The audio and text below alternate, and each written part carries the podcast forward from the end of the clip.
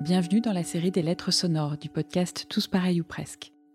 Des textes qui ont été écrits par des parents, personnes autistes, thérapeutes ou enseignants. Voici la lettre d'Eva, maman d'une petite fille autiste, à une inconnue croisée dans le RER. Cher inconnu du RER. E Hier, quand nous nous sommes croisés, ma fille se tortillait dans sa poussette en poussant des cris. Tu as détourné le regard et moi aussi. Tu ne voulais peut-être pas me gêner. Je ne savais pas ce qu'il y avait dans ton regard et je ne voulais pas le voir, alors j'ai regardé ailleurs. Je crois, cher inconnu, que nous avons eu tort. Nous aurions dû nous regarder. Tu aurais pu me sourire. J'aurais pu te parler. J'aurais pu te dire que oui, ma fille est autiste, mais que ce n'est pas la fin du monde.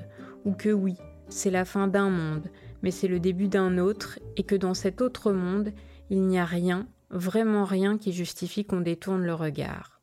Il y a des choses en moins peut-être, mais il y a aussi des choses en plus dont j'aurais pu te parler. Par exemple, cher inconnu du RER, e c'est un monde où l'on invente des mots. Tu connaissais le kaounanier Moi non plus. Mais maintenant je me raconte que c'est peut-être un arbre exotique qui pousse loin de chez nous. Tu connaissais l'ambila? Non. Hein. Et si c'était une ville de bord de mer où il fait chaud? Et Tampita, ce serait quoi? Un instrument de musique J'aurais pu te raconter aussi que grâce à ma fille, je me suis mise à regarder la lune tous les soirs. Je sais maintenant combien de temps il faut pour passer du croissant à la pleine lune. Je me suis aperçue qu'à Paris on ne la voit pas souvent, que quand elle apparaît c'est comme une fête et que ma petite fille est toujours la première à la repérer, même quand il fait jour et qu'elle est très pâle. Figure-toi aussi que grâce à ma fille, je vis dans les couleurs. J'aime comme elle le rose, le jaune et le orange de la pâte à modeler.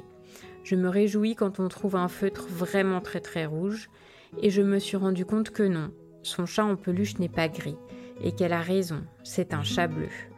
Parce qu'il faut être honnête, je t'aurais dit aussi que l'autisme, ce n'est pas que de la poésie, c'est aussi de la violence et des cris, un lien fragile qu'il faut créer et cultiver, qu'il arrive qu'on pleure, qu'on se révolte, et qu'on se décourage. Mais dans ces moments-là, il suffit que je croise son regard et crois-moi quand elle décide de regarder, c'est très franchement.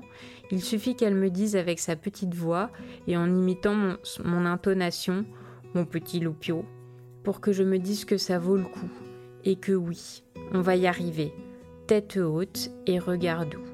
À bientôt, cher inconnu du RER e et sans rancune. Eva.